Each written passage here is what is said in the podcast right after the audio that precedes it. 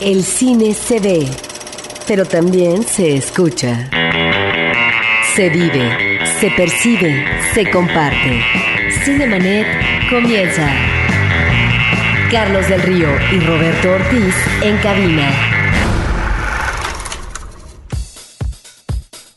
Les doy la más cordial bienvenida. Yo soy Carlos del Río y está a mi lado también en los micrófonos Roberto Ortiz. Pues muy buenos días, Carlos. Buenos días al público que nos escucha. Quédense con nosotros porque hay mucho de qué hablar. Además de que se estrenó la nueva película de James Bond, el 007, así que acompáñenos, acompáñenos aquí a platicar de cine. Por lo pronto nosotros arrancamos con esto. Cartelera. Los estrenos en pantalla grande. Roberto, fíjate que este fin de semana únicamente se están estrenando tres películas en nuestra cartelera comercial, pero son películas dirigidas a un público, siento yo, más amplio por la cuestión de que se empiezan a acercar estas temporadas de, fin de año, vacaciones y demás.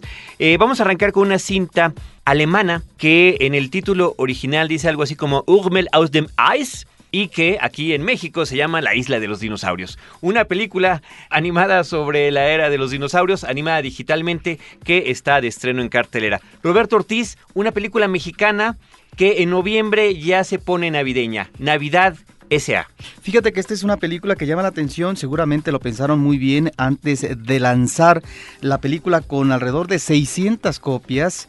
Navidad, eh, Sociedad Anónima es una película de Fernando Robsar. Él y su hermano Billy estuvieron trabajando en la producción, Carlos, de películas eh, que tuvieron ambiciones eh, de tipo comercial como Matando Cabos, Kilómetro 13 dentro del género de terror y Sultanes kilómetro 31, perdón, 31. Y también Sultanes del Sur, Carlos. De tal manera que la apuesta es una apuesta comercial en ciertas vertientes genéricas y ahora en un tema que no es tan frecuentemente visitado por el cine mexicano, diríamos que prácticamente no ha sido visitado. Si nos referimos al personaje de Santa Claus eh, como figura central, bueno, pues eh, hace 49 años, René Cardona hizo una película que se llamó Santa Claus con José Elías Moreno como Santa Claus. ¿Qué pasa con... perdón, sería la referencia más eh, cercana. Digamos como personaje principal. Eh, y, tiene, yo diría que elementos en común, digo, porque aparece el personaje de Santa Claus en más de una película con posterioridad. Yo diría que en Navidad eh, Sociedad Anónima tiene elementos en común a propósito de rescatar esta ilusión, esta fe por ese momento en que los niños eh, se acuestan y duermen pensando en que al día siguiente, después de la Nochebuena, van a tener un regalo de Santa Claus. Bueno, pues parece ser que se está perdiendo esta fe y aquí lo que gana, lo que va ganando la partida es el mundo corporativo de los negocios, en donde finalmente se trata de desdibujar, de desprenderse de esta tradición, que no es propiamente una tradición mexicana, pero bueno, es una tradición que se maneja en todo el mundo, así lo presenta la película. Y mira, lamentablemente creo la película es eh, una película que el humor no es muy efectivo. La película eh, tarda demasiado tiempo en arrancar, creo que se perpetúa hasta el cansancio.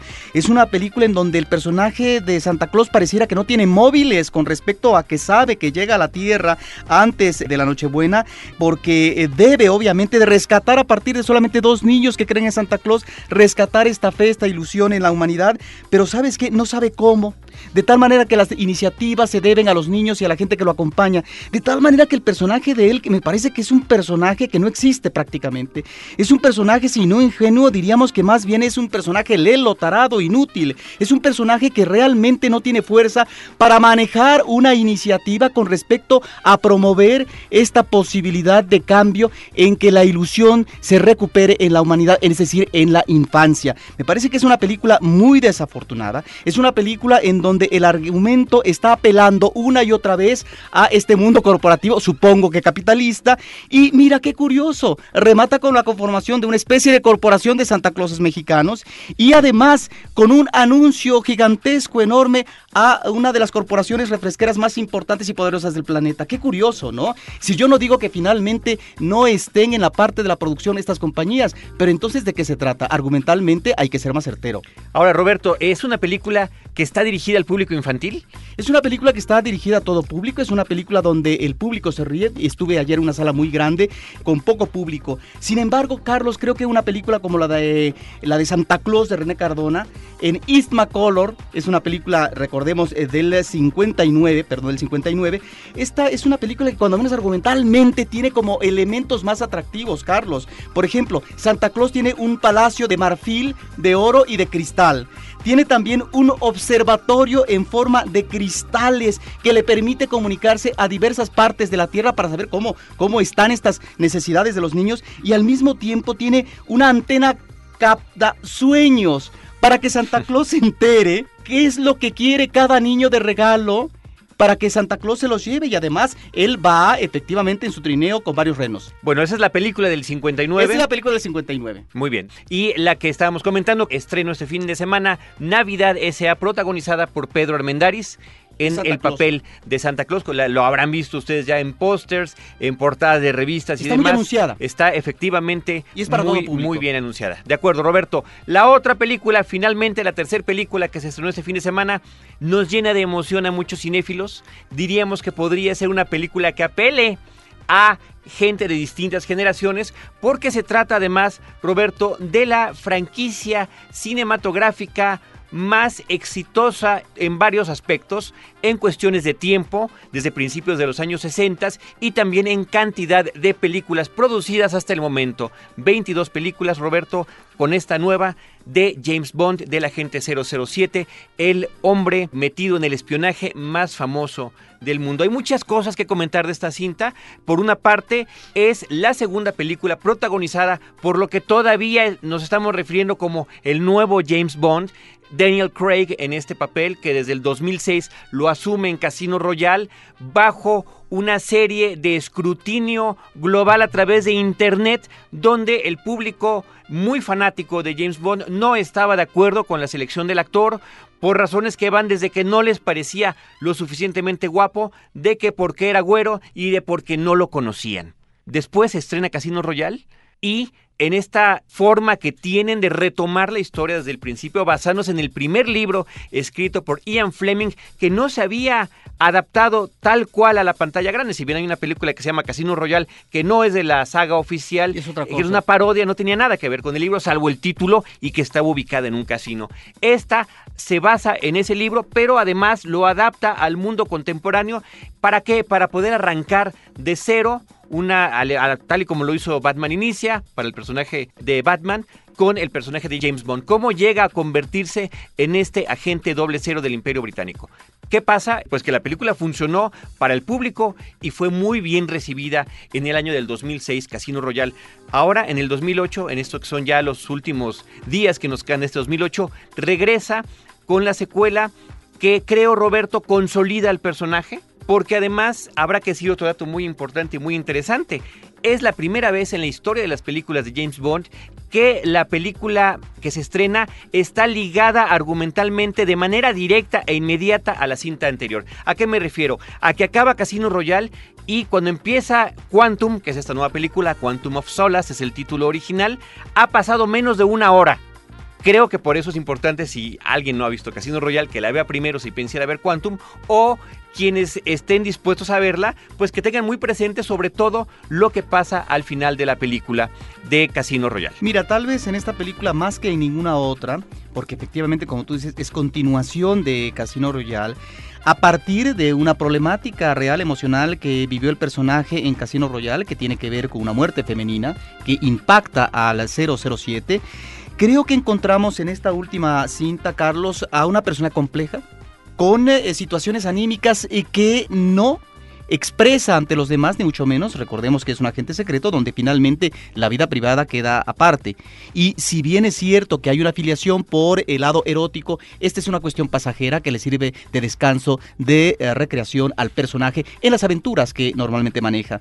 Pero aquí está manejado un conflicto interno que está ahí como una especie de hoy express que está a punto de estallar, que no va a estallar, pero que de qué manera se canaliza a través en esta ocasión de esta violencia extrema. Es una película muy violenta y donde encontramos que realmente el personaje de James Bond es una verdadera máquina de matar. Eso me parece que es un elemento interesante que está incorporado en esta película y en donde, claro, de repente M, que es la jefa de James Bond, una espléndida Judy Dench, pues duda, es más, le quita los atributos que tiene porque simple y sencillamente ya es un elemento peligroso que puede no alinearse a los intereses propiamente de la corporación.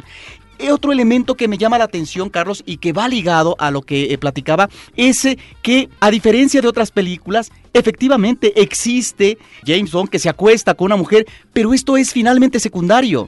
Es secundario porque finalmente la gente con la cual tuvo un vínculo más eh, intenso perteneció al pasado, está muerta.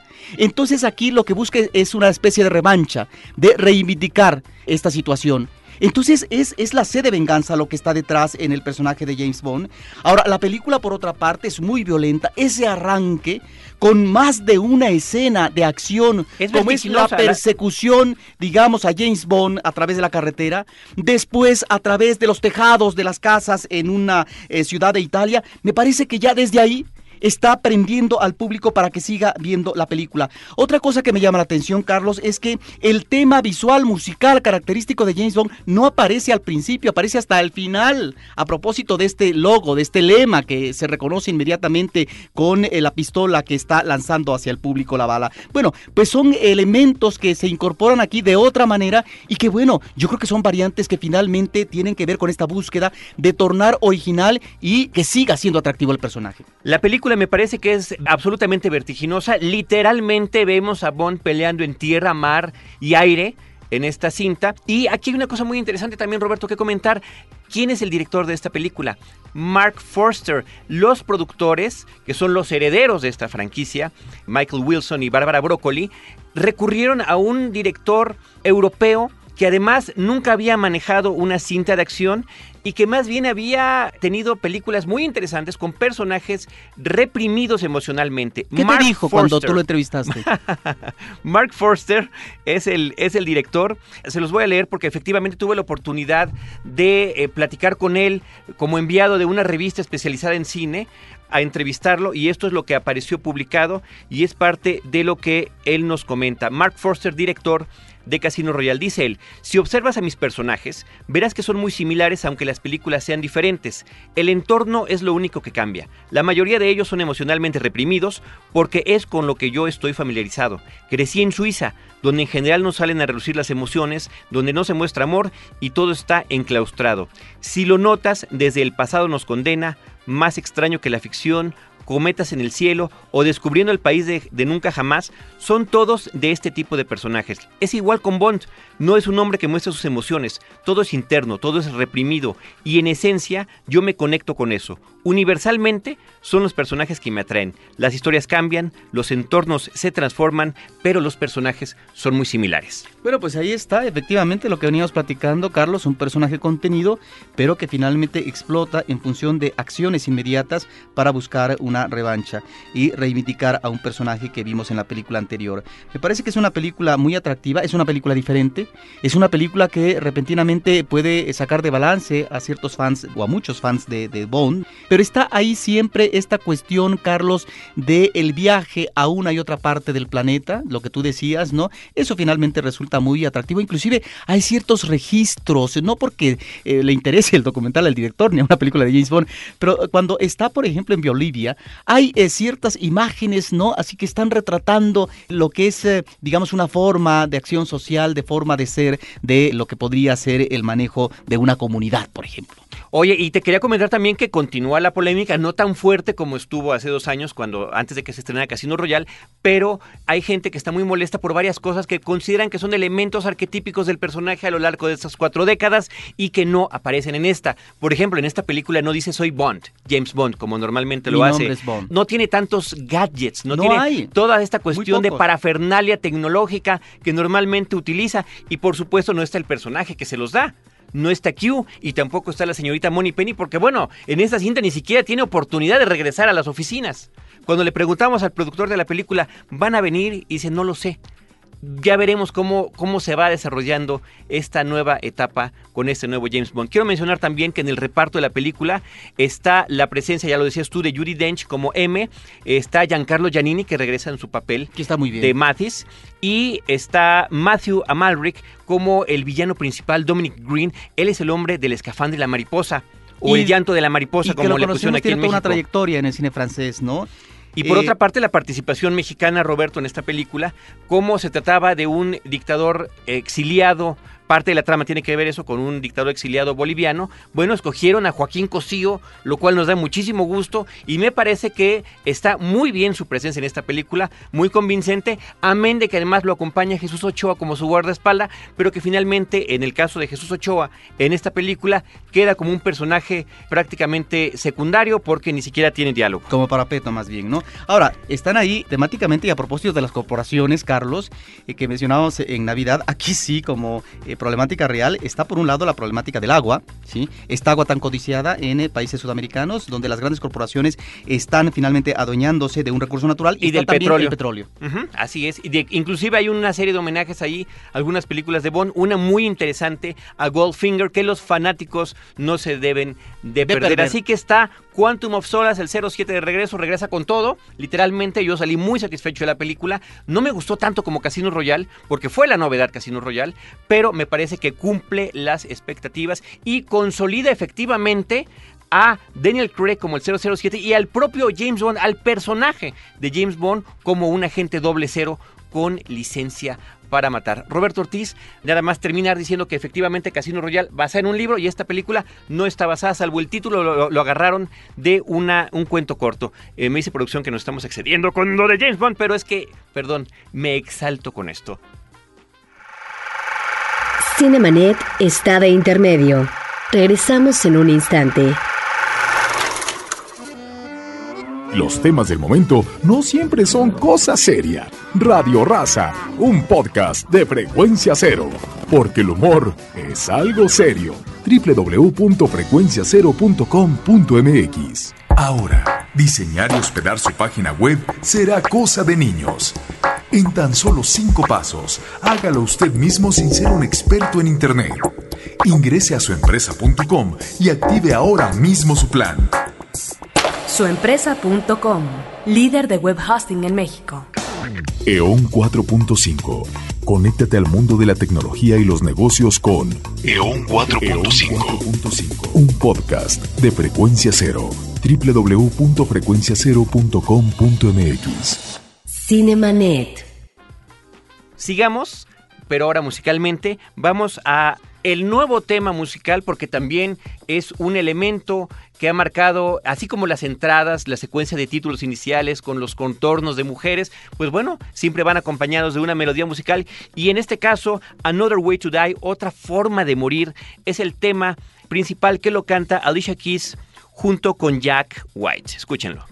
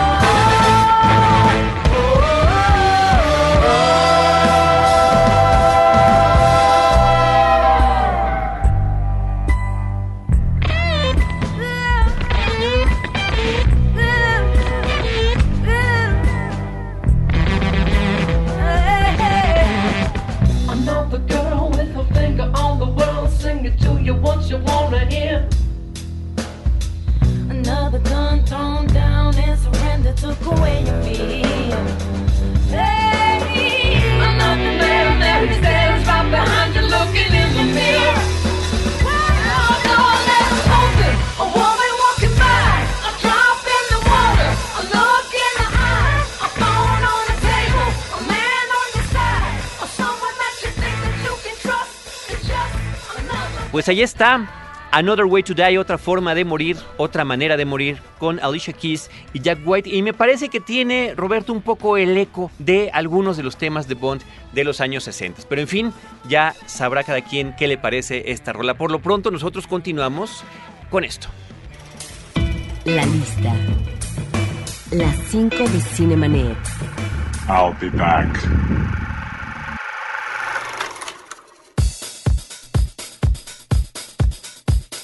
La lista, Roberto, pues es una sección que tenemos ocasionalmente donde hacemos referencia a otros fenómenos fílmicos a propósito de alguno de las películas que se estrenan. En este caso me interesa mucho porque me pareció muy interesante que esta nueva película de James Bond estuviera ligada argumentalmente y en tiempo con la cinta anterior. Insisto, acaba Casino Royale y menos de una hora después arranca Quantum. Entonces hay una continuidad ahí en la anécdota. Esto ha pasado ocasionalmente, no es muy común que pase con secuelas, pero quisiera yo dar cinco datos de cinco franquicias, vamos a llamarles, donde ha sucedido esto.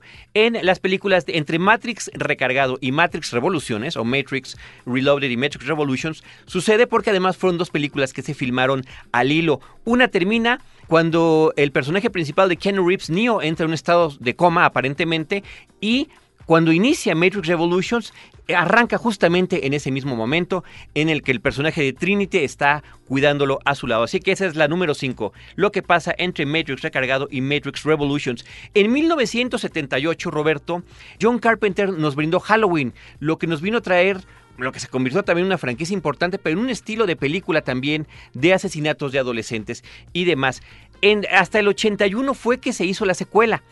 Pero en la secuela, las acciones arrancan igualmente la misma noche, la misma noche de Halloween de la película anterior. Aunque ya no la dirige John Carpenter, escribió la segunda parte y en ambas la cinta está protagonizada por Jamie Lee Curtis. Así que Halloween en el número 4. En el número 3 eh, apelaré a mi condición de fanático de la ciencia ficción una vez más y hablaremos de lo que pasa entre Viaje a las Estrellas 2, La ira de Khan y Viaje a las Estrellas 3, En busca de Spock, películas del 82 y el 84 respectivamente. Recordemos que en La ira de Khan concluye cuando el señor Spock se sacrifica por salvar al resto de la nave, metiéndose a donde está el reactor, irradiándose de radiación que es letal para él. Pero en, en la película número 3, En Busca de Spock, arranca justamente una vez más con la muerte, la forma en la que queda en un planeta que acaba de ser regenerado el ataúd donde fue enviado y bueno, ahí mismo vuelve a arrancar la historia. En el número 2, Roberto, me referiré a Volver al Futuro. La primera, las tres son, las tres películas de Volver al Futuro son dirigidas por Robert Zemeckis. La primera es de 1985 y no se pensó en la secuela sino hasta casi a finales de esa década de los 80. Volver al Futuro 2 se estrena en el año de 1990 y fue una película que fue importante por dos cosas. Fue la primera vez que dos secuelas se filmaron al hilo como lo hacen ahora, como pasó en Matrix Revolutions y Matrix Recargado, o como pasó en El Señor de los Anillos. Bueno, esta fue la primera vez que se hacía con lo que pasaba en Volver al Futuro 2 y la 3. Pero la forma en la que ligan desde la 1, que tenían 5 años de diferencia, Volver al Futuro 1 y 2, arranca cuando regresa el doctor con el auto ya volando y se lleva a Michael J. Fox, al personaje de Marty McFly. Tuvieron que volver a ser filmadas las escenas finales de la película porque la actriz cambió ya no estaba dedicada a la actuación la actriz original que era el personaje de Jennifer que era la novia de Marty McFly y fue sustituida por Elizabeth Shue. Se volvieron a filmar esas escenas y así es como arranca la segunda en Volver al Futuro 2. Y la número uno, Roberto, lo que pasó en el planeta de los simios.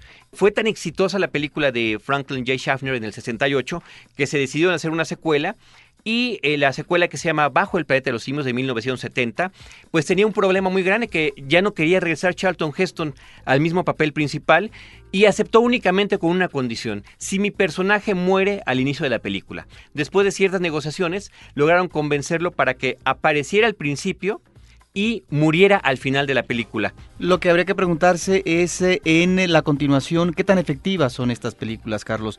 Eh, específicamente en el caso del planeta de los simios, es muy desafortunada la segunda. No, yo creo que Roberto que es parte de una evolución. Además, al final, porque fueron cinco películas las que se hicieron, logran dar un arco muy interesante de cómo fue el proceso en la que la humanidad llegó a ese momento terrible en la que los simios terminan dominándola. Y eso se cuenta a lo largo de cinco películas. Nada más para terminar con lo que pasa entre la 1 y la 2. a hacer? No coincidimos. no coincidimos.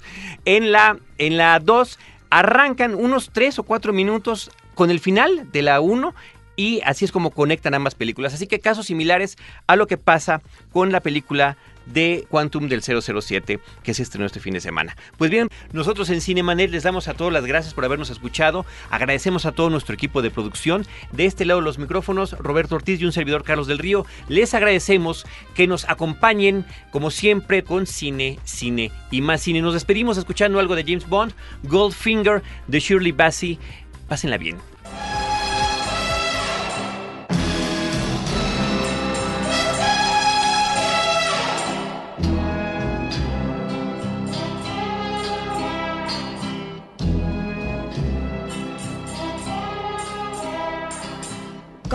Goldfinger.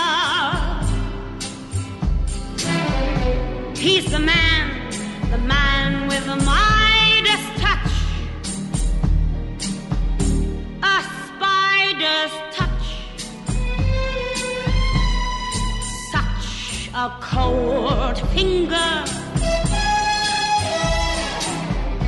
Beckons you to enter his web